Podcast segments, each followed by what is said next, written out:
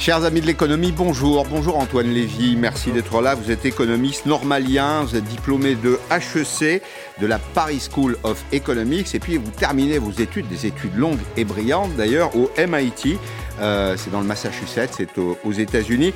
Dans un petit instant, euh, dans une vingtaine de minutes plutôt, je recevrai Mireille Chiroleux-Assouline, qui est professeur euh, d'économie à Paris 1, Panthéon-Sorbonne, et puis nous terminerons avec le philosophe Gaspard Koenig. Jean Castex, Jean Castex, le Premier ministre, prendra la parole à 18h avec le ministre de la Santé pour défendre, expliquer, justifier la stratégie vaccinale du gouvernement. Nous attendons bien sûr les explications du gouvernement avec beaucoup d'impatience. Le nombre de nouveaux cas en France ne baisse pas, autour de 25 000 par jour. Et il faut attendre ce qu'on va appeler le mur de Noël et du jour de l'an. Vous savez qu'il y a toujours un peu d'inertie. Euh, il faudra attendre encore quelques jours pour savoir quelles ont été les conséquences euh, de ces deux rendez-vous familiaux ou amicaux. La vaccination, puisqu'on va en dire un petit mot, on va s'interroger sur le, le rôle de l'État, sur euh, les stratégies de l'État, sur l'efficacité d'ailleurs des stratégies de l'État, avec vous Antoine Lévy, mais euh, la, vaccination est à ce jour la seule porte de sortie euh, identifiable en tout cas. L'objectif du gouvernement, c'est vacciner de 12 à 14 millions de personnes d'ici à la mi-avril. On a fait le compte, ça fait 114 000 vaccinés par jour samedi, dimanche et jour de fête compris. On en est aujourd'hui à 12 500. Sur le site Figaro Vox, en début de semaine, vous livrez un jugement sans concession sur la politique du gouvernement, sur la stratégie vaccinale du gouvernement, appauvrissement organisationnel euh, et technologique, un État imbu de lui-même, dites-vous, euh, hermétique à la critique et une action publique indigente. À ce point, Antoine Lévy? Oui, je crois que les termes euh, peuvent paraître violents. En fait, ils sont le reflet d'une réalité, une réalité qui a un coût, euh, un coût immense en vie humaine, un coût pour l'économie, un coût pour la jeunesse qui est privée d'école et d'université, un coût pour les commerces qui ne peuvent pas ouvrir. Et donc, prétendre que ce sont là des polémiques infructueuses ou inutiles, c'est faire fi de ce coût euh, immense je pense que l'État a fait la preuve d'une forme d'incapacité organisationnelle, d'une incapacité aussi à prévoir, à anticiper une vaccination dont, comme vous l'avez dit, on savait depuis des mois quelle serait la principale porte de sortie pour cette épidémie. Ça fait des mois, un semestre au moins, que la stratégie de vaccination devrait être arrêtée et différents plans de contingence en fonction de quels vaccins seront disponibles et à quel moment auraient dû être. Et à quoi vous vous attribuez l'indigence de l'action publique? Je pense qu'elle est liée à un certain nombre de raisons que j'évoque d'ailleurs dans la tribune que vous mentionnez je pense que la première, c'est une forme d'arrogance, une forme de déni du réel, c'est-à-dire que l'État tourne à vide, dans une certaine mesure, sur lui-même. Il intègre très peu d'informations venues du terrain, venues de l'extérieur, s'informe très peu à l'étranger. Le simple fait qu'un économiste comme moi, qui n'est pas spécialiste de santé publique, qui n'est pas euh, épidémiologiste ou virologue, puisse, en se renseignant quelque peu sur ce qui se passe à l'étranger, sur ce qui se fait, sur ce que proposent un certain nombre de logisticiens ou de chercheurs en épidémiologie, puisse, en, en rassemblant ses idées, faire un peu, sans doute, bouger euh, les choses et au moins apporte des idées nouvelles dans le débat public. C'est ça qui est très inquiétant sur cette incapacité à anticiper. Si je, si je fais le tour des pays européens, précisément, se, comparer, c'est parfois se consoler, comme vous le savez. Euh, regardez, en Allemagne, il y a aussi des polémiques.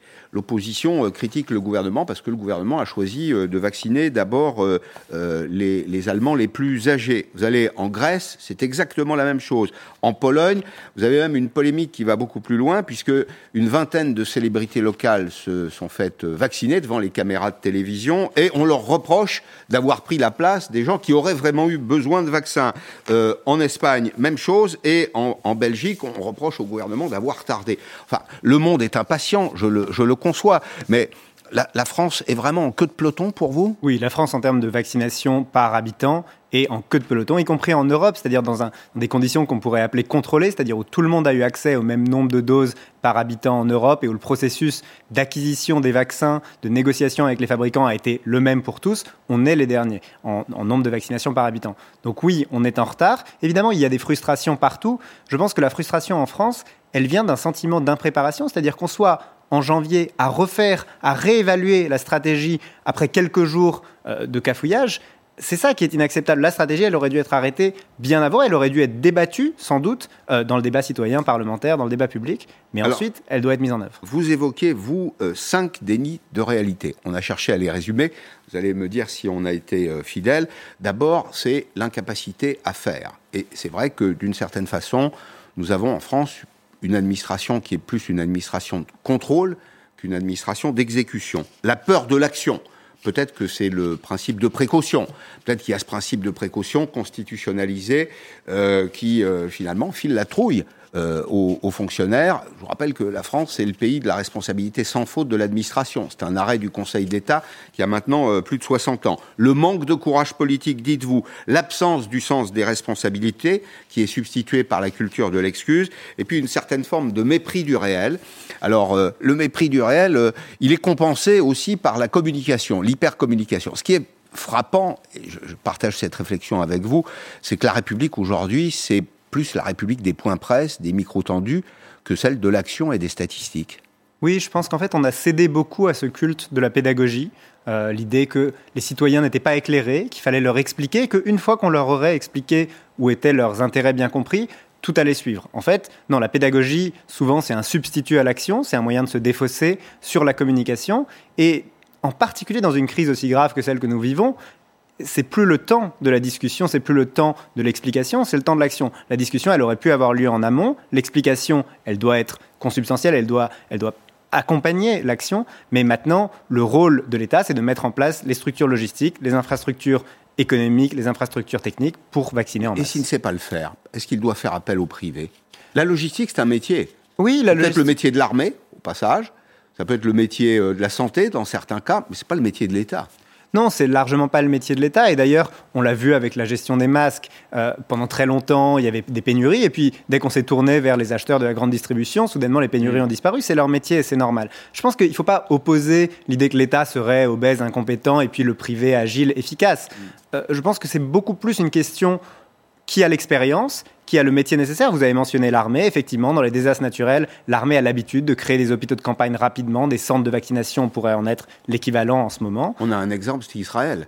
L'État d'Israël est un État militaire, d'une certaine façon, en tout cas un État en guerre, dans lequel l'armée est une des colonnes vertébrales du pays. L'armée sait faire la logistique. Je pense qu'Israël n'est d'ailleurs pas le seul. Si vous regardez des pays qui ont relativement bien géré l'épidémie, Corée du Sud, Taïwan, mmh. Israël, c'est souvent des pays qui ont en fait cette culture, je dirais pas de la guerre, mais cette culture de euh, la mobilisation générale dans la société, parce que c'est des pays qui sont souvent soumis à des menaces extérieures. Un peu la guerre totale, ce que vous décrivez. C'est-à-dire bah, que chacun y participe à sa façon. Là encore, il y, a une sorte de discordance entre la communication, la pédagogie, la guerre, je suis en guerre, l'effort de guerre, etc., et la réalité qui n'est pas une réquisition générale de l'économie euh, mm. pour en sortir au plus vite, mais qui est finalement de s'endormir quand même largement dans une forme de léthargie. Qu'est-ce qu'il aurait fallu faire, selon vous? Alors moi j'ai proposé sur la vaccination un certain nombre de mesures. Il y en a qui sont très simples, qui sont vraiment euh, immédiate, généralisée, qui peut pratiquer la vaccination, ne pas passer obligatoirement par ce goulet d'étranglement du médecin traitant, élargir aux aides-soignants, aux infirmiers, aux médecins militaires, pharmaciens, aux pharmaciens bien entendu. Euh, sans doute aussi simplifier ce parcours vaccinal, la consultation prévaccinale, les quatre jours minimum d'attente après la signature d'une sorte de formulaire de consentement. c'est trop long. C'est peut-être un des excès euh, du, un, des excès français. C'est-à-dire qu'en en, France, euh, on, veut absolument tirer le parapluie. C'est la politique du ceinture et bretelle. Donc, on veut absolument recueillir le consentement euh, des patients. Euh, bah, à défaut, il n'y a pas d'action. Souvent, d'ailleurs, le principe de précaution se traduit par des stratégies d'inaction. Oui, c'est d'ailleurs ce que je dis dans la tribune, c'est-à-dire que on évalue très bien les coûts de l'action. Oui, il y a un risque à agir un peu plus vite. On évalue très mal et très peu les coûts de l'inaction. Ne pas agir, c'est aussi un choix. Et c'est quelque chose qu'en économie, on appelle parfois le coût d'opportunité. C'est-à-dire, ne pas agir, mm. c'est perdre du temps. C'est perdre du temps euh, qui accompagne, vous l'avez dit, 20 000 contaminations par jour. C'est 200 à 300 morts, c'est des pathologies graves dans le long terme. C'est des morts qui pourraient être évitées si on allait plus vite. Et donc, ne pas agir, c'est aussi prendre la responsabilité de tout ce qui se passe en attendant. Le coût d'opportunité, c'est le coût d'une opportunité à laquelle on renonce, en substance. Vous seriez euh, conseil du gouvernement aujourd'hui, vous euh, suggéreriez un nouveau confinement pour traiter une bonne fois pour toutes le problème, prendre le taureau par les cornes je pense que le confinement, et là encore, je ne suis pas épidémiologiste, je ne veux pas empiéter sur la compétence de ceux qu'ils sont, mais ce qu'on voit, c'est que des mesures euh, relativement larges, couvre-feu, euh, différentes restrictions, fermeture des bars et des restaurants, font une large partie du travail de réduction des contaminations. Le confinement strict, on n'est pas absolument certain aujourd'hui qu'il ait beaucoup de valeur ajoutée par rapport à cela. Donc il faut en évaluer les coûts et les bénéfices. Et ces coûts, ils sont immenses. C'est des coûts qui, pour l'instant, sont largement supportés par l'État, mais temporairement supportés par l'État. Et donc, euh, il faut euh, raison garder. Si le confinement, d'ailleurs, doit être repoussé de deux ou trois semaines, ça n'a pas de sens. Il vaut mieux le faire maintenant plutôt que d'attendre. Bien sûr. Mieux, vaudrait le faire maintenant. Il vaut toujours mieux agir plus tôt que si on est persuadé de devoir agir, agir trop mmh. tard. Mmh. En revanche, il faut se poser la question de savoir si le confinement est la solution unique. Euh, ça a été une solution de panique raisonnable en mars et en avril quand on savait très peu de choses sur le profil de mortalité notamment de cette maladie. Aujourd'hui, des confinements différenciés par âge par exemple pourraient être envisagés et seraient sans doute euh, optimaux du point de vue de l'arbitrage entre coûts économiques, coûts sociaux, psychologiques et coûts évidemment sanitaires. Alors, je vais vous emmener euh, à Marseille. Vous savez qu'on a beaucoup parlé des, ARS, les agences régionales de, santé. Euh, L'ARS PACA, c'est 600 euh, agents, et vous allez mieux comprendre en suivant ce reportage pourquoi nos fonctionnaires ont la trouille, la peur de l'accident, l'objectif du, zéro faute, qui est souvent d'ailleurs un objectif très théorique, qui conduisent parfois à compliquer ce qui est simple pour ouvrir le parapluie. À Marseille, c'est un reportage de Julien Roux. C'est le cœur du réacteur dans la lutte contre le Covid en Provence-Alpes-Côte d'Azur, l'agence régionale de santé. 600 agents et parmi eux, le directeur général. Sa journée commence par un point sur la vaccination dans les EHPAD. Ça commence juste. Hein. Première vaccination aujourd'hui. Une semaine et demie après les premières vaccinations en France Oui, mais un jour après l'arrivée des vaccins. C'est un problème de logistique c'est pas un problème, c'est une solution, la livraison. Ah on les a planifiés, on a fait en sorte que les gens soient prêts. Ce document-là, de 45 pages pour les directeurs d'EHPAD, est-ce que c'est pas ça notre problème? Mais non, c'est pas un problème. Hein. Bien sûr qu'il faut des documents techniques pour faire des choses techniques, qui sont des choses compliquées. Mais est-ce qu'on prend pas trop de précautions? Ben, Le jour où on aura un accident, on nous dira qu'on n'en a pas pris assez. Hors de question de parler d'inertie ou de bureaucratie excessive. 17 établissements sur les 574 EHPAD de la région vont pouvoir commencer à vacciner dans les prochains jours. Pour l'ARS, ce n'est pas un sprint, mais une course de fond. Il faut tenir, il faut construire des choses qui sont solides et qui vont durer pendant des semaines et des semaines. Lentement mais sûrement Non, pas lentement, mais solidement. Autre dossier brûlant. on faisait un point sur les variants en fait. Euh, Trois personnes porteuses des souches britanniques et deux sud-africaines viennent d'être identifiées dans la région. La cellule de crise de l'ARS est mobilisée et des contrôles sont effectués dans les ports et les aéroports. Dès lors qu'on suspecte une présence sur le sol britannique ou un contact avec une personne qui a euh, fait un séjour en Angleterre, on, ça nous met en alerte, on envoie pour séquençage et pour euh, être sûr qu'il s'agit bien d'un virus muté. Donc là, on a, vraiment un suivi très fin de, cette situation. La journée se poursuit par une visite sur le terrain, à l'hôpital nord de Marseille, où la vaccination des soignants vient de commencer. Ça se passe très bien, écoutez, moi je pense qu'on rencontre quand même... Moi j'étais euh, vacciné hier, aucun effet. Un soulagement pour ce médecin. J'ai attendu ce moment-là avec beaucoup d'impatience parce que je suis ophtalmo, je suis à 20 cm des patients toute la journée. Je suis très très très heureuse de pouvoir travailler enfin sereinement. Plus de 1100 personnes sont vaccinées dans toute la région PACA qui compte 5 millions d'habitants. Bien, Antoine Lévy, je vous disais que ce, reportage il est édifiant. Moi, j'ai relevé une phrase, qui est une des phrases qui est prononcée par le, dirigeant de, de l'ARS, qui dit Le jour où on aura un accident, on nous dira qu'on n'en a pas fait suffisamment. Est-ce que nous-mêmes, Français, nous n'avons pas une responsabilité à l'égard de l'administration. On exige le zéro faute. Oui, je pense qu'on a de la difficulté à penser la décision à court terme, la décision dans une situation d'incertitude, la décision face au risque. Effectivement, la décision face au risque, il n'y a pas de décision parfaite. Il faut accepter parfois de prendre des décisions imparfaites qui auront des conséquences et dans un certain nombre de cas qui auront des conséquences négatives, graves, des erreurs. Mais ne pas accepter... Voire mortelles, là, Voire mortelles. Bien sûr, mais si vous voulez, prétendre qu'un accident, c'est ce qui peut arriver de plus grave, quand, alors qu'on ne vaccine mm. pas, des centaines de personnes sont contaminées chaque jour en PACA et des morts supplémentaires euh, s'accumulent, des pathologies graves ne euh, sont pas détectées parce qu'on encombre les hôpitaux, etc., etc., c'est une fois encore péché par omission. Donc je pense qu'il y a d'ailleurs quelque chose d'intéressant dans le reportage. On met en parallèle ça avec la progression du variant. Mm. Le fait de ne pas agir vite, c'est s'assurer d'une diffusion extrêmement rapide de ces formes mutées ultra transmissibles du virus. Alors vos suggestions précisément, là aussi on a essayé de les, résumer. Euh, vous dites la première dose avant tout, c'est-à-dire il ne faut pas attendre, il y a une urgence.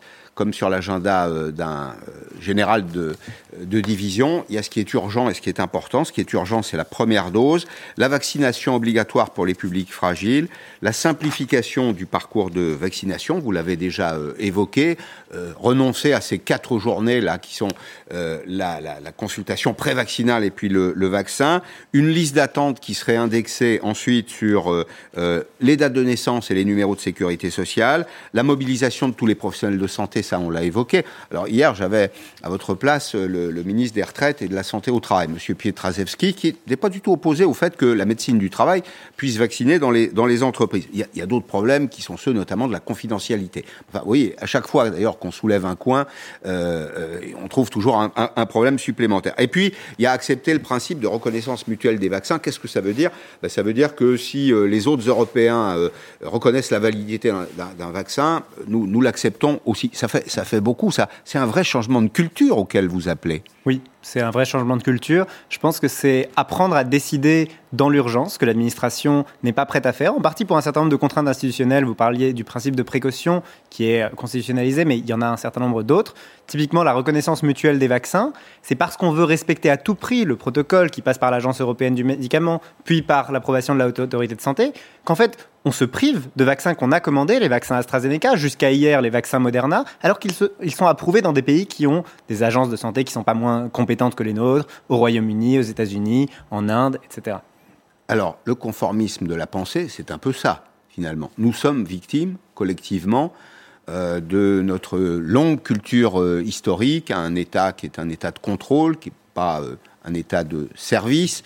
Euh, le conformisme de la pensée, c'est, si je résume dans une expression, on a toujours fait comme ça, pourquoi changer? Simplement, le conformisme de la pensée, ça conduit aux impasses opérationnelles auxquelles nous sommes confrontés aujourd'hui. Ça passait plutôt bien j'allais dire, en situation normale, euh, par gros temps. En revanche, quand il y a un accident, on voit tous nos défauts. Oui, tout à fait. C'est quand la mer se retire qu'on voit qui nage en short, hein, comme on dit parfois. Mais c'est effectivement face à ces situations de crise que parfois la capacité de l'administration à agir rapidement, ce qu'on appelle la capacité de l'État, c'est-à-dire cette capacité simplement à mettre en œuvre et pas seulement à être dans le, discurs, le discursif, dans la parole, cette capacité à mettre en œuvre qui manque aujourd'hui. Et qui manque en partie pour des phénomènes de centralisation excessive, en partie pour des phénomènes de manque de prise de responsabilité qu'on a évoqué euh, dans le cas de l'administration de la santé en particulier. Pour terminer, vous évoquez dans votre tribune un risque d'explosion sociale et politique. Vous pensez à quoi?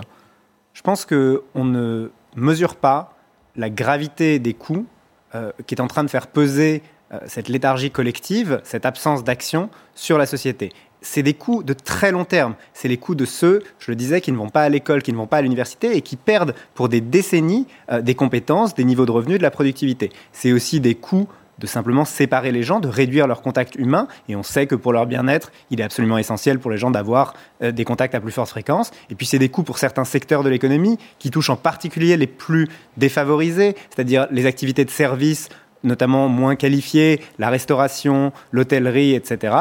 Et des activités qui vont, au sein des familles, euh, créer des inégalités majeures. Euh, les mères qui souvent doivent rester à la maison, ce qui mhm.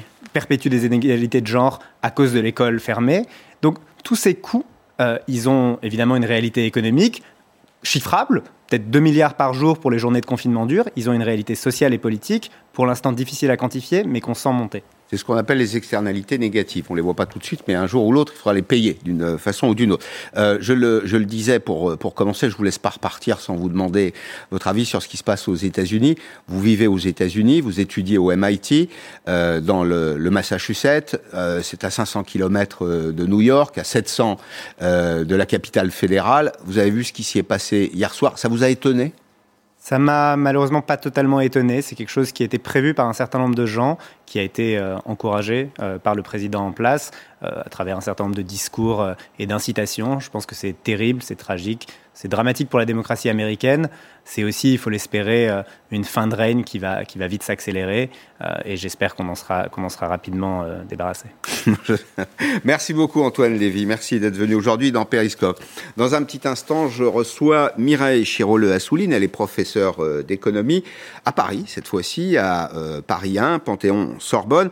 on va évoquer notamment ce travail du Conseil national de productivité. Vous savez qu'on dit que la France a été très généreuse en matière d'accompagnement économique et social pour les ménages, pour les entreprises. Eh bien, euh, ce conseil dit en substance que l'effort français n'est pas aussi important, aussi significatif qu'on pourrait euh, l'imaginer. C'est 7,6% du PIB en France contre 9,1% au Royaume-Uni. Beaucoup plus en Espagne, 11,2, et euh, moins qu'en Allemagne, également notre voisin, 8,4%. Bonjour, professeur. Vous allez bien Très bien. Euh, bon, je vous présente évidemment au passage euh, tous mes voeux. Euh, vous avez, vous avez pris connaissance de ce, de ce travail. C'est très étonnant parce qu'on a l'impression que en France, on a fait tout ce qu'on pouvait faire. Et d'ailleurs, le sentiment qu'on avait les uns et les autres assez légitimement, c'est que dans le domaine du chômage partiel, des PGE, du fonds de solidarité, on avait fait tout ce qu'on pouvait faire. On a fait beaucoup, bien sûr. Euh, donc, que d'autres pays aient fait plus, euh, ça, ça, peut, ça, peut, ça peut s'être produit. Euh, maintenant, ce qui est surtout vital, c'est que la France ne, ne se désunisse pas dans son effort et continue à soutenir l'activité, à soutenir les revenus des, des Français. Pourquoi? Vous pensez qu'il y a un risque? Ah, oui, euh, quand on regarde euh, l'évolution conjoncturelle en France, on constate que la consommation n'a jamais retrouvé son niveau euh, de, de 2019. Euh, donc, par, rapport, par rapport au dernier mois de, 2019, dans tous les secteurs de la consommation, dans, dans, tous les domaines, les Français ont consommé moins. Pourtant, leur revenu a été soutenu. maintenant, il y, a, il y a plusieurs effets. Tout d'abord, les, les plus pauvres, les plus déstabilisés par la crise, n'ont pas eu leur revenu et leur niveau de vie soutenu exactement comme, comme les autres. Mhm. Et puis, les, les ménages français ont épargné. C'était une épargne forcée, mais c'était une épargne forcée qui est en train de se transformer en épargne de précaution. Et il faut absolument restaurer la confiance euh, pour euh, les consommateurs français pour s'assurer que l'activité puisse reprendre. Il faut évidemment aussi continuer à soutenir hein, toutes les entreprises qui n'ont pas pu redémarrer. Euh, il y a des secteurs entiers qui sont ravagés. On va, on va les évoquer, mais bon, au fond, on a besoin de confiance. On a besoin d'un peu de visibilité. C'est l'essentiel. Et franchement, on est dans le brouillard. Aujourd'hui, je ne jette la pierre à personne, mais on est véritablement dans le brouillard. On est face à un ennemi qui est euh, effectivement un ennemi un peu insaisissable. Hein. On, a, on a du mal. J'évoquerai tout à l'heure avec Gaspard Koenig ce, ce, virus qui a traversé la Manche, qui est manifestement un peu plus contagieux, moins dangereux, mais plus contagieux. Enfin, on n'en sort pas. Vous attendez quoi, vous, de l'intervention du, Premier ministre à, 18h alors, ce que j'attends, c'est euh, c'est une direction. Euh, c'est quelque chose qui soit, qui soit un, peu, un peu stable sur, le, sur, sur, le, sur lequel on puisse euh, compter. En particulier, euh, à quelle date et selon quels critères va-t-on pouvoir euh, réouvrir les universités euh, Va-t-on pouvoir euh, faire redémarrer un certain nombre de secteurs qui, jusqu'à présent, sont dans une situation désespérée? Enfin, la, restauration, les, services, enfin, certains types de, de, de services, le tourisme. Est-ce que ces activités vont pouvoir redémarrer? Or, ces activités-là sont celles qui utilisent le plus de main d'œuvre euh, intérimaire. Euh, Moins de capital, mais plus de travail oui. dans ces, oui, oui et, puis, et puis en plus une, une, une, une main d'œuvre euh, qui est peu stable, euh, c'est-à-dire euh, qui, qui, est rarement sur des contrats à durée indéterminée, qui, je pense à tous les saisonniers qui n'ont pas été embauchés là. Enfin, donc, 200 000 personnes, oui, à peu de choses près. Enfin, il reste malgré tout de l'emploi stable dans le secteur des cafés, des hôtels, des restaurants, du tourisme ou de l'événementiel. Il, y a, il y a la question de la, de la quantité euh, d'aide qui a été euh, apportée, la question peut-être de la qualité aussi. Et puis il y a une troisième question qui est peut-être la plus euh, importante qu'on évoquait dans un autre domaine avec Antoine Lévy, c'est la question du temps. ce qu'observe le, Conseil national de la productivité, c'est que la vraie différence entre la France et l'Allemagne, par exemple, hein, regardons nos voisins, c'est pas tant le volume d'aide qui a été apporté, c'est plutôt la mise en œuvre c'est deux ans en c'est euh, mise en œuvre de deux ans en Allemagne, quatre ans en France. On a toujours l'impression qu'on tire sur le temps, alors que il y a urgence. Euh, oui, euh, la France est connue pour mettre longtemps à mettre en œuvre un, certain nombre de. Il faut qu'elle se vaccine. Là. Parce que, parce que la maladie est sérieuse, la maladie économique est sérieuse. Oui, oui, oui, sans aucun doute. Euh, là, c'est un, un, problème organisationnel. C'est même plus un problème économique. Mmh. C'est un problème d'organisation de l'État, de l'administration, euh, de l'administration publique. Euh, il est bien connu qu'en France, nous avons différentes couches, hein, différents niveaux de décision, des agences dans tous les sens, des hauts conseils qu'on ne sait plus compter. Mmh. c'est au fond un vrai problème, oui. Il n'y a pas un problème de coopération aussi avec les collectivités locales. si on allait un petit peu plus loin dans la en France, on a décentralisé. Bon, on a décentralisé, mais euh, la tête conserve toujours le pouvoir et elle distribue de façon d'ailleurs assez homéopathique euh, les prérogatives aux uns et aux autres, sans leur, donner d'ailleurs tous les outils. Vous voyez, on conserve la fiscalité. Euh, L'Allemagne, elle a déconcentré, c'est-à-dire que l'État fédéral a partagé le pouvoir. Et on voit quand même qu'une des leçons de cette crise, je ne sais pas comment vous la voyez vous, c'est que ce qui est proche du terrain est toujours plus efficace pour beaucoup de choses. Ce qui est proche du terrain sera plus efficace. Il y a des choses qu'on laisse de côté, hein, police, euh, enfin les fonctions régaliennes de l'État. Mais là, là c'est très opérationnel ce qu'on évoque. C'est vacciner des gens, c'est pas, c'est pas la mer à boire c'est pas la mer à boire. Euh, il faut, il faut quand même euh, relativiser un tout petit peu. Euh, c'est vrai que les, vaccins qui sont disponibles actuellement sont des vaccins qui nécessitent un investissement logistique extrêmement important. Et quand je dis un investissement logistique, ce sont surtout les congélateurs et la chaîne hein, mm. et la chaîne d'approvisionnement. Et ça, c'était difficilement décentralisable, en tout cas dès le point de départ.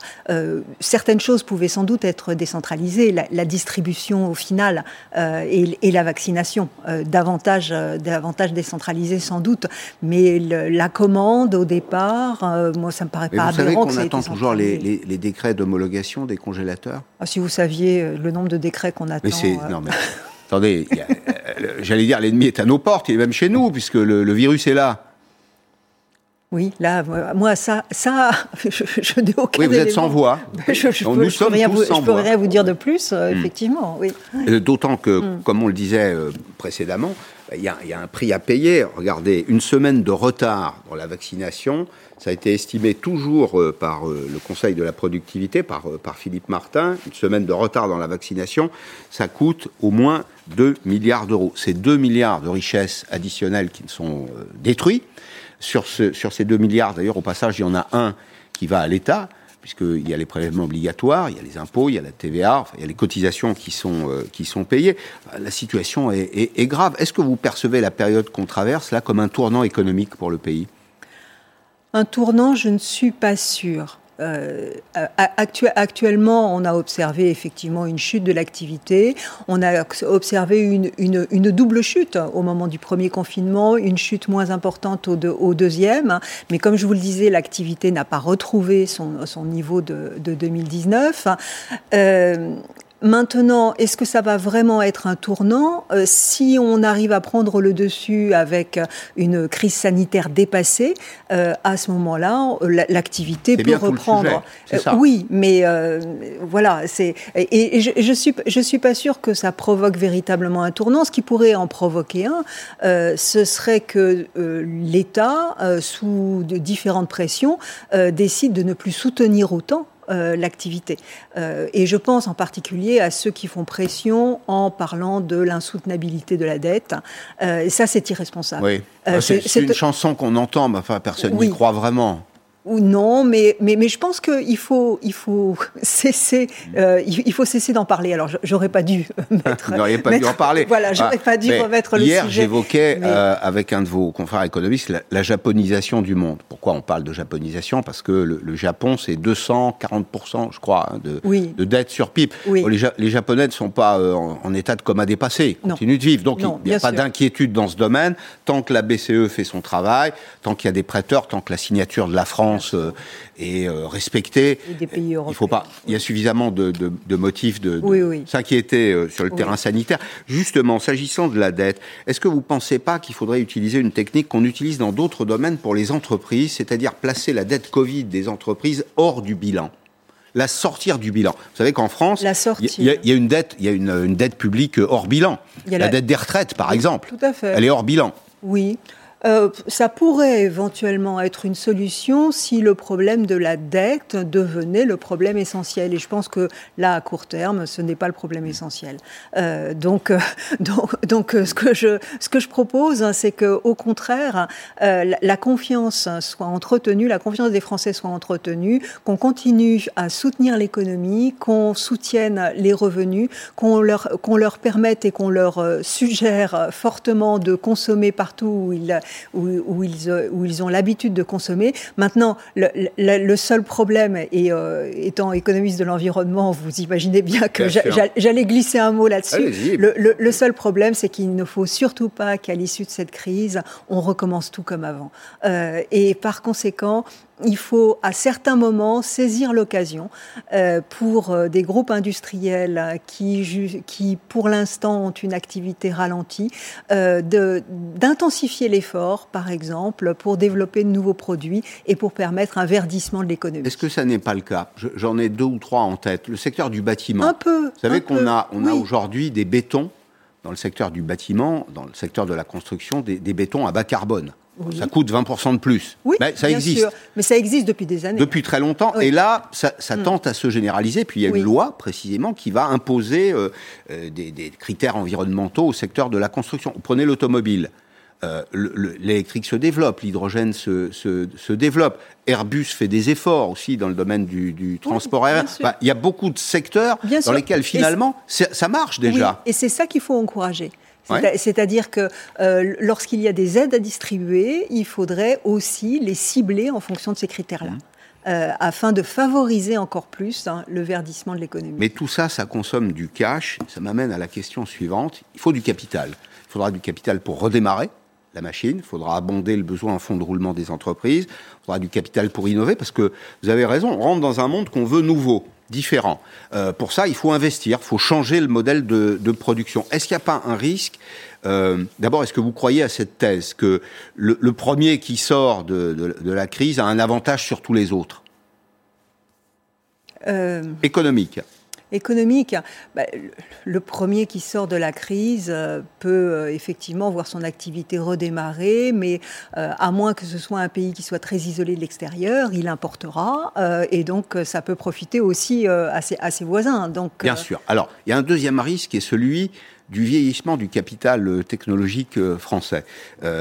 si on change la nature de l'industrie, si on change les modèles de production, il faut là aussi mettre du cash sur la, sur la table et tout ça va être très consommateur de moyens financiers. C'est vrai, mais ça, c'était déjà une question qui était là lorsqu'on discutait de la transition écologique avant euh, mm. que la crise de, la Covid euh, n'éclate. Mm. Donc, euh, ça, c'est un problème de verdissement du capital. C'est un, un problème qui est pris plus ou moins à bras-le-corps par un certain nombre d'entreprises de, ou de sociétés de, de fonds d'investissement qui se fixent des critères environnementaux de façon à diriger les financements plutôt vers les secteurs verts de l'économie c'est le plan de relance, ça.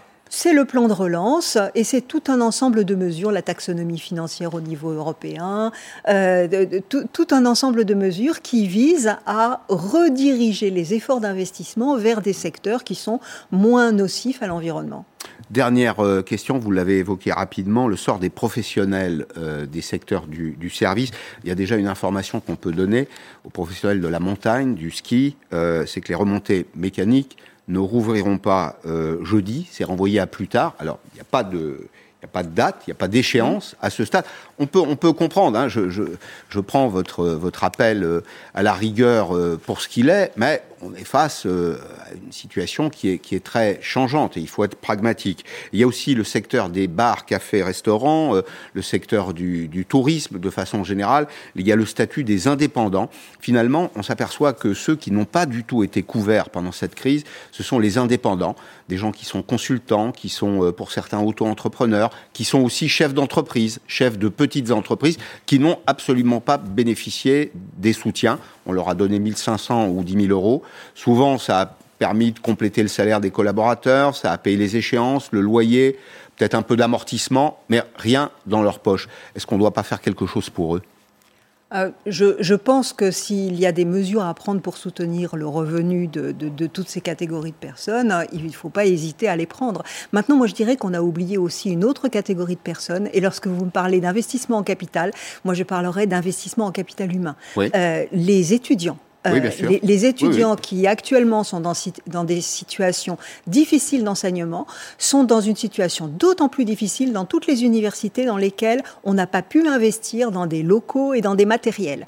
Et, et ça, c'est vraiment un défaut d'investissement qui a eu lieu précédemment et qu'il faudrait corriger de façon urgente. Si nous avions eu plus de 5 mètres carrés par étudiant dans certaines mmh. universités, nous pourrions les recevoir en présentiel, mmh. ce que nous ne pouvons pas faire actuellement. Vous vous préparez à revenir à la fac d'ailleurs ou pas? Alors eh ben, actuellement, et ça, quand je vous disais que nous étions en attente d'un nombre, de, de grand nombre de décrets... Vous, vous attendez quelque chose de précis? Nous, ne savons pas. Nous ne savons pas. Il a été dit euh, que les universités rouvriraient à partir, enfin, pourraient éventuellement rouvrir à partir du 20 janvier. Nous ne le savons pas. Et il est très vraisemblable que ça ne sera guère possible dans les conditions sanitaires actuelles. Mmh. Euh, si, vous, si, vous, si vous vous souvenez euh, du moment où vous avez fait vos études et dans les différentes universités parisiennes, les, flux de population qui se croisent au moment des entrées et sorties des amphithéâtres sont énormes. Mmh. comment fait-on pour gérer ça? Merci en tout cas, merci d'être venu Mireille Chiroleux à Souline. Je vais recevoir euh, Gaspard Koenig dans la dernière partie de cette euh, émission. Alors une fois n'est pas coutume, j'ai pas l'habitude de parler de, de romans dans euh, Périscope, mais là je suis obligé d'en dire un mot malgré tout, parce qu'on va parler de, de l'enfer. Alors l'enfer, c'est une, c'est une situation imaginée par l'auteur, par Gaspard Koenig. Alors ça commence mal parce que le narrateur est mort. C'est un ancien prof d'université. Il est, il est mort. Bonjour Gaspard Koenig. Bonjour. Vous allez me dire si je me trompe. Hein. Et il se réveille, il se réveille dans un aéroport. Et alors là, c'est parfait, tout va très bien. L'aéroport est très propre, très net. Il a des moyens de paiement absolument illimités. Toutes les destinations lui, lui sont ouvertes. Et puis, bah, il prend l'avion, mais il découvre à l'arrivée qu'il ne peut pas sortir de l'aéroport. Et vous vous demandez, est-ce que c'est le paradis ou est-ce que c'est l'enfer? L'aéroport, en tout cas, est devenu sa réalité. Hmm. Et hum, c'est la question que. D'abord, la question qu'on pouvait se poser, c'est qu'est-ce que l'enfer au XXIe siècle? Parce que l'enfer de Dante, on le connaît, mais il date un peu. Hmm. L'enfer de Dante, vous souffrez. Il y a des plombs, euh, vous devez manger des excréments, enfin, c'est pas sympa, vous souffrez en permanence. Les gens hurlent de douleur. Mais est-ce que. Et ça, c'était finalement l'enfer bah, du début de l'humanisme, parce que c'était à une époque où on aspirait à plus de progrès, à plus de confort, à moins de souffrance. Aujourd'hui qu'on a, on a quand même largement résolu une grande partie de ces questions-là, euh, est-ce que l'enfer, c'est pas précisément de ne plus souffrir du tout et d'être dans un univers où tout vous est proposé euh, à volonté, où vous pouvez vous offrir ce que vous voulez, partir où vous voulez, où on a tellement éliminé le risque qu'on ne vous propose plus que de la réalité virtuelle? À quoi bon finalement sortir de l'aéroport si c'est prendre le risque d'être confronté avec un réel qui peut être décevant. Mm. Autant mettre des, lunettes 3D et puis se plonger dans une belle euh, réalisation d'intelligence artificielle. Et qu'est-ce que ça donne, un monde où finalement, qui, qui serait peut-être le rêve de cet économiste en tant qu'économiste néolibéral, utilitariste? Oui, parce qu'il l'était, c'est ça. Il était prof à l'université, c'était plutôt un libéral. Enfin, il voilà. défendait des thèses qui sont peut-être un peu les vôtres aussi parfois, non? Bah, qui, En tout cas, qui ne sont plus les miennes. Euh, je pense que c'était un, cet, cet, économiste, c'est un économiste classique, un économiste, disons, néolibéral, utilitariste, il cherche à, à maximiser euh, le bien-être collectif. Euh, et si on pousse son rêve jusqu'au bout, eh bien, ça devient son propre enfer. Et il se rend compte peu à peu que les principes qu'il a défendus toute sa vie, pour, euh, en, en étant simplement un bon, un bon disciple euh, des gens qui l'ont précédé, euh, conduisent à cette société où tous les désirs sont immédiatement assouvis, où du coup le temps n'existe plus et où le mouvement est perpétuel. Et un des principes de l'enfer, c'est qu'on ne peut jamais s'arrêter. On ne peut jamais se reposer. On doit toujours prendre un avion, toujours aller sur un tapis mm. roulant, toujours acheter quelque chose d'autre. Euh, on ne peut jamais dormir. Les morts ne dorment plus. Et à la fin, quel est sa, son plus grand espoir? C'est le néant. Parce que cette euh, sollicitation perpétuelle dissout l'individu. Et moi, je, défend un libéralisme qui est fondé sur l'individu, sur sa singularité, sur sa capacité de se tromper, sur sa capacité de développer une personnalité unique. pas un libéralisme qui nous conduit, qui conduit la société à ressembler à un immense aéroport ou à un mall où finalement l'individu est nié, qui aurait été le cauchemar de Tocqueville. Vous dénoncez un peu le consumérisme aussi?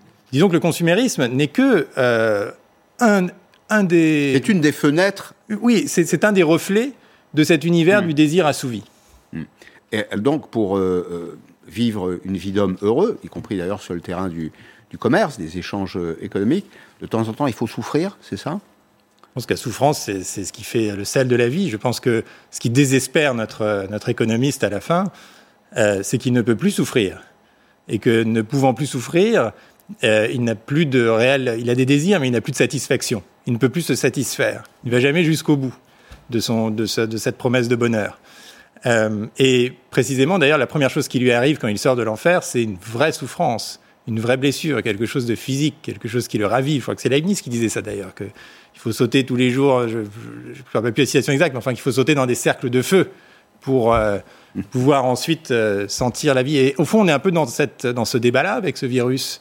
de savoir est-ce qu'on accepte, est-ce qu'on accepte la mort, est-ce qu'on accepte la souffrance et le risque, ou est-ce qu'on l'éradique totalement au prix de vie euh, euh, entièrement, finalement, qui ressemblent assez à celle de cet enfer, qui sont entièrement solitaires, où les gens se croisent comme dans mon enfer sans jamais pouvoir nouer de relations, et qui finalement deviennent totalement virtuels. Ce, cette, euh, cette, peur de la mort, là, cette peur du, néant, c'est français, on le commande beaucoup en France, mais vous vivez à Londres, c'est universel? Ah, La mort est quand même le sujet qui nous unit tous jusqu'à présent en tant que qu'être humain. C'est d'ailleurs le sujet le plus égalitaire, puisque euh, tout le monde va, finir par la connaître. Et d'ailleurs, j'en profite pour dire que quand on entend à la télé qu'on sauve des vies, c'est pas vrai, on les prolonge, on sauve jamais euh, une vie. La vie n'est pas sauvable. Mais ce qui était intéressant aussi en écrivant le livre, c'est que je me, projetais dans le. Enfin, je m'imaginais moi-même immortel, puisque j'écrivais à la première personne. Que ce narrateur n'a pas de nom. Mmh, mmh. Et au bout de plusieurs mois d'immortalité, euh, on comprend que l'immortalité n'est pas euh, non seulement pas possible, mais surtout pas souhaitable. Imaginez, pour moi, la scène la plus dure, la plus triste du roman, la plus pénible à écrire, c'est quand un immortel rencontre son fils, lui-même vieux et immortel, et que donc il perd même la notion de génération, puisque qu'est-ce que 30 ans qui les séparent quand ils ont déjà un million d'années chacun euh, derrière soi euh, Et finalement, son plus grand, son plus grand souhait, et d'ailleurs c'est ce qui lui arrive à la fin, c'est la mort, la vraie. Parce que dans l'enfer, euh, dans l'enfer d'ailleurs, c'est un enfer très biotech, un enfer euh, de l'homme augmenté, euh, ou du transhumanisme. On est constamment, on est constamment régénéré. Régénéré, c'est ça. Oui, on peut recharger d'ailleurs sa mémoire sur une clé, puis on se la réinjecte, etc. Enfin, bon, donc finalement, la mort, c'est le sel de la vie. C'est ce qui donne de la saveur. C'est-à-dire que sans mort, il n'y a, plus de vie. Il n'y a plus de vie. Alors, euh, je, n'oublie pas que vous vivez entre Paris euh, et Londres et je ne résiste pas à l'envie de vous, vous demander de me raconter votre voyage du jour. Vous êtes venu de Londres pour nous rendre visite. Euh, le, Brexit est actif depuis quelques jours maintenant. Comment ça s'est passé? Bah, Il y a de plus en plus de pièges. C'est pas l'enfer, non? Alors, on s'en rapproche quand on s'en rapproche. On s'en rapproche parce qu'il faut mettre d'abord, il y a le virus, donc il faut mettre les pieds dans les cercles, il faut se mettre son masque, il faut se moucher dans le, dans le coude. Non, il faut éternuer dans le coude, excusez-moi. Euh, donc, donc il y a déjà toutes ces, toutes ces consignes sanitaires qui, qui nous encadrent toute la journée.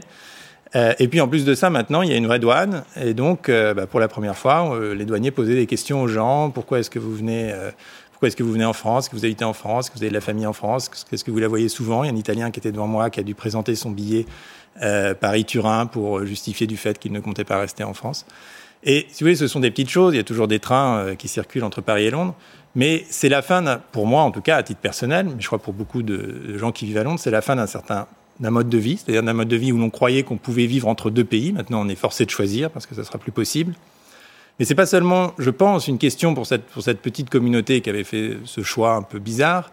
Euh, c'est que on s'aperçoit pas souvent en France, parce que j'entends beaucoup de commentaires qui, qui, qui, un peu ressuscitent la vieille haine euh, franco-britannique et qui disent ah bah tant mieux, euh, tant mieux, ils sont partis. Oh, c'est marginal, non? Ah, C'est quelque chose que j'ai pas mal entendu, mais, non, mais ça se limite au rugby, ça. Oui, d'ailleurs, quand il y a des matchs entre la, entre l'Écosse et la France, ça s'appelle un crunch. L'Angleterre et la France, les Écossais sont pour la France. Oui, c'est ça, mais ça s'appelle un crunch. Ça reflète beaucoup de choses. Mais euh, je pense qu'il y a quand même quelque chose d'un peu plus fort qui se joue parce que Londres était vraiment devenue la capitale de l'Europe au sens où c'était euh, la, dernière, la dernière ville-monde. Londres est une ville cosmopolite comme New York est une ville cosmopolite. Les villes-mondes, il y en a, Brodel l'a montré, elles ont, elles ont toujours eu un rôle important dans l'histoire du capitalisme. Et c'est vrai que quand on arrivait à Londres, il y a 10-15 ans, on n'était plus français ni rien, on était londonien. On n'avait pas tellement le sentiment d'être à l'étranger. Et se regrouper là des gens de toutes les nationalités d'Europe, euh, des Roumains, des Finlandais. Euh, et ça donnait à Londres un mix qui a été très attirant pour toute une génération, quand même, de jeunes euh, Français. Il faut quand même rappeler qu'il y a eu entre 300 et 400 000 Français vivant à Londres. Et c'est pas euh, seulement les gens qui travaillent dans la cité. La sixième ville de France. Si voilà. C'est ce qu'on disait à l'époque. Et c'était, c'était aussi pour respirer une certaine atmosphère mmh. de liberté et de cosmopolitisme. Mmh. Et moi, ce voyage en train m'a beaucoup fait penser avec euh, nostalgie, euh, peut-être parce que je suis trop sensible au monde d'hier de Stéphane Zweig, où il décrit la fin de, de la Vienne, ville-monde cosmopolite, quand les frontières commencent à se refermer, avec des petits signaux faibles. Voilà, il faut présenter son test Covid, il faut, il faut justifier de ses déplacements. Euh, et la fin, la fin d'une ville-monde, c'est un, c'est un mauvais signe pour, euh, pas seulement pour l'Angleterre, mais, mais pour, nous tous. Pour l'Europe entière. Pour nous tous. Alors précisément, je vais vous emmener à Londres. Je voudrais qu'on parle un peu de vaccination. Je voudrais que vous nous rapportiez ce que vous avez vu euh, en Angleterre. L'Angleterre. Là, je vous rapporte pas le virus. J'ai détesté. Comment? Je vous rapporte déjà pas le virus. Bon, c'est déjà c'est un premier point positif. L'Angleterre est confinée ça, on est d'accord. Alors, vous viviez donc entre les, deux pays, et donc je vais vous suggérer de retourner. Alors, c'est dans le sud-est de, l'Angleterre, dans une ville qui s'appelle euh, Basildon. Pourquoi? Parce que c'est la ville la plus touchée par le nouveau variant euh, du, virus. Et pourtant, vous allez le voir, ça, ça, ne semble pas effrayer la population.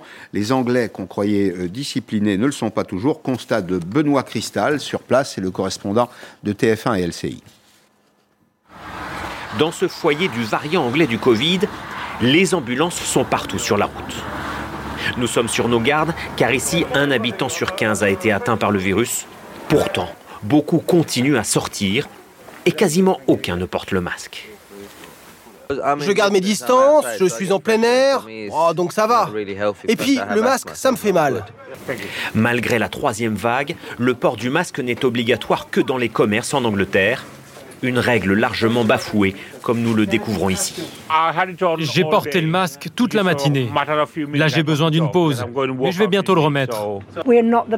On n'est pas la police. On ne peut pas demander aux gens de porter le masque, sinon ils s'énervent et ils cassent tout.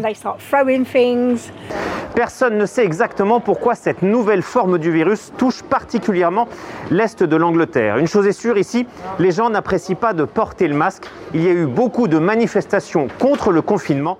L'hôpital de la ville détient donc un triste record. 24 morts du Covid le week-end dernier, pour la plupart atteints du nouveau variant du virus.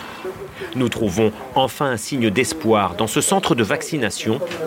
Des centaines de personnes âgées s'y rendent sur rendez-vous, forcément consentantes. Oui, il faut en faire partie. Il faut en finir avec le virus, dans l'intérêt de tous. Regardez, je suis vacciné. D'ici la mi-février, le gouvernement anglais espère vacciner 13 millions de personnes fragiles. Bien, conférence de presse du Premier ministre, du ministre de la Santé, tout à l'heure, ils seront quelques-uns d'ailleurs euh, représentant les administrations de, la santé autour euh, du duo. Euh, vous écriviez la semaine dernière dans les échos, la défiance vis-à-vis des vaccins est le produit de décennies de contrôle excessif et d'oppression bureaucratique, d'oppression. Oui, alors Juste pour rebondir sur le reportage, petite précision, c'est que le port du masque n'est pas obligatoire dans la rue en plein air en Angleterre. Ce qui fait qu'on peut se promener à Londres, qui est une ville confinée, sans avoir de masque dans la rue, ce qui semble relativement pragmatique comme solution. Et on met le masque, on entre dans les boutiques. Du, point de vue médical, c'est très pragmatique. De toute façon, la gestion de l'épidémie en Angleterre n'est évidemment euh, pas un exemple à suivre euh, non plus. Mais ce qui est intéressant dans la, gestion du virus dans les différents pays, c'est que tous les gouvernements nous disent euh, c'est fondé sur la science. Ouais. Or, on s'aperçoit que, en fait, le traitement du virus reste politique, et je trouve ça tout à fait légitime, mais simplement il faudrait peut-être l'assumer, et correspond d'ailleurs au fond culturel des différents pays. Les Scandinaves très libéraux, les États-Unis très désorganisés, la Chine pleine de surveillance numérique, euh, l'Allemagne très décentralisée, et la France a révélé sa propre nature dans le traitement du virus, c'est-à-dire extrêmement euh, bureaucratique et normative puisqu'il y a toujours cette vision qui vient de loin, qui est que l'organisation centrale va euh, gérer tous les cas particuliers du pays et va pouvoir instruire chacun sur la manière dont il doit se comporter en s'immisçant dans les détails du comportement euh, quotidien. Et cette euh, inflation normative, elle n'est pas, pas apparue avec le virus. Le Conseil d'État la dénonce depuis 20 ans. Les rapports se succèdent, lui dit c'est plus possible. Euh, il y a plus de 300 000 normes en France quand on additionne les lois 400 000. et les règlements. 25 000 lois, 80 codes. Euh, et donc, d'abord, l'adage selon lequel les gens sont censés euh, connaître la loi est... totalement caduque. Une vie n'y suffirait pas, même immortelle. Et moi, c'est dans la traversée de la France que j'ai fait à cheval cet été, où j'étais de ferme en ferme, j'étais logé chez l'habitant, le thème qui ressortait de toutes les conversations, c'est la frustration énorme, l'ébullition pré-révolutionnaire qui règne dans le pays face aux normes. Chacun se voit entravé dans l'exercice de son activité, de son honnête métier, ou simplement dans la manière de vivre sa vie par des normes qui lui paraissent absurdes. Et le virus en a été l'illustration.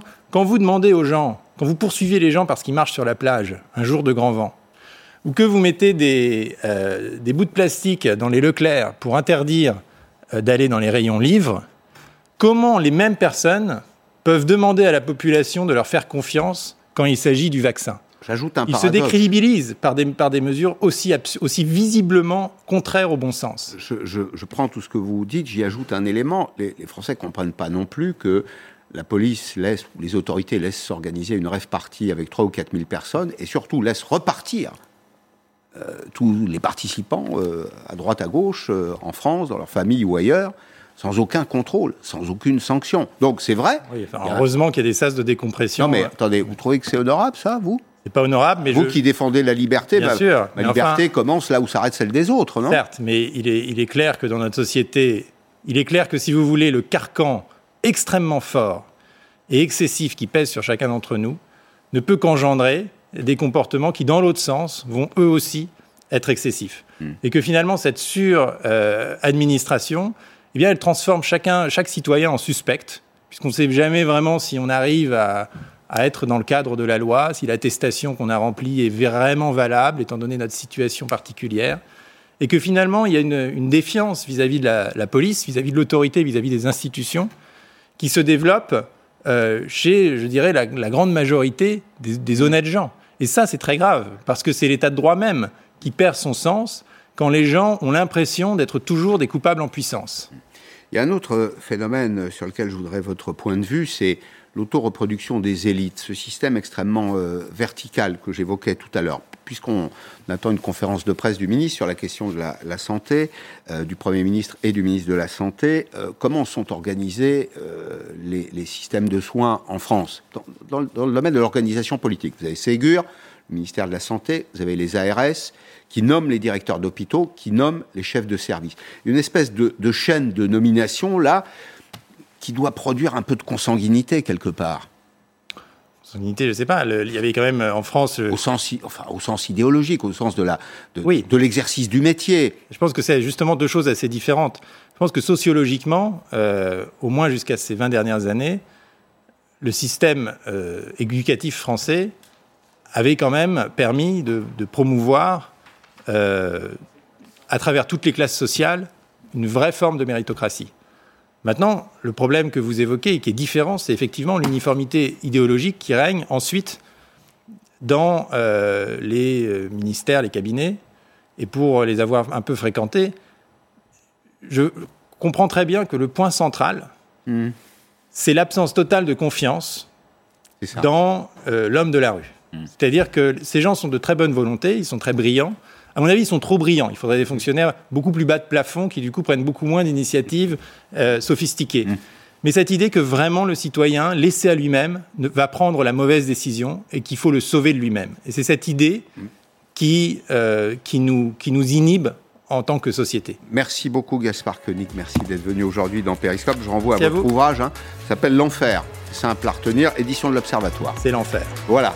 Merci euh, Arlette Chabot dans un petit instant, 18h, le Premier ministre, le ministre de la Santé. À demain, 16h en direct sur LCI.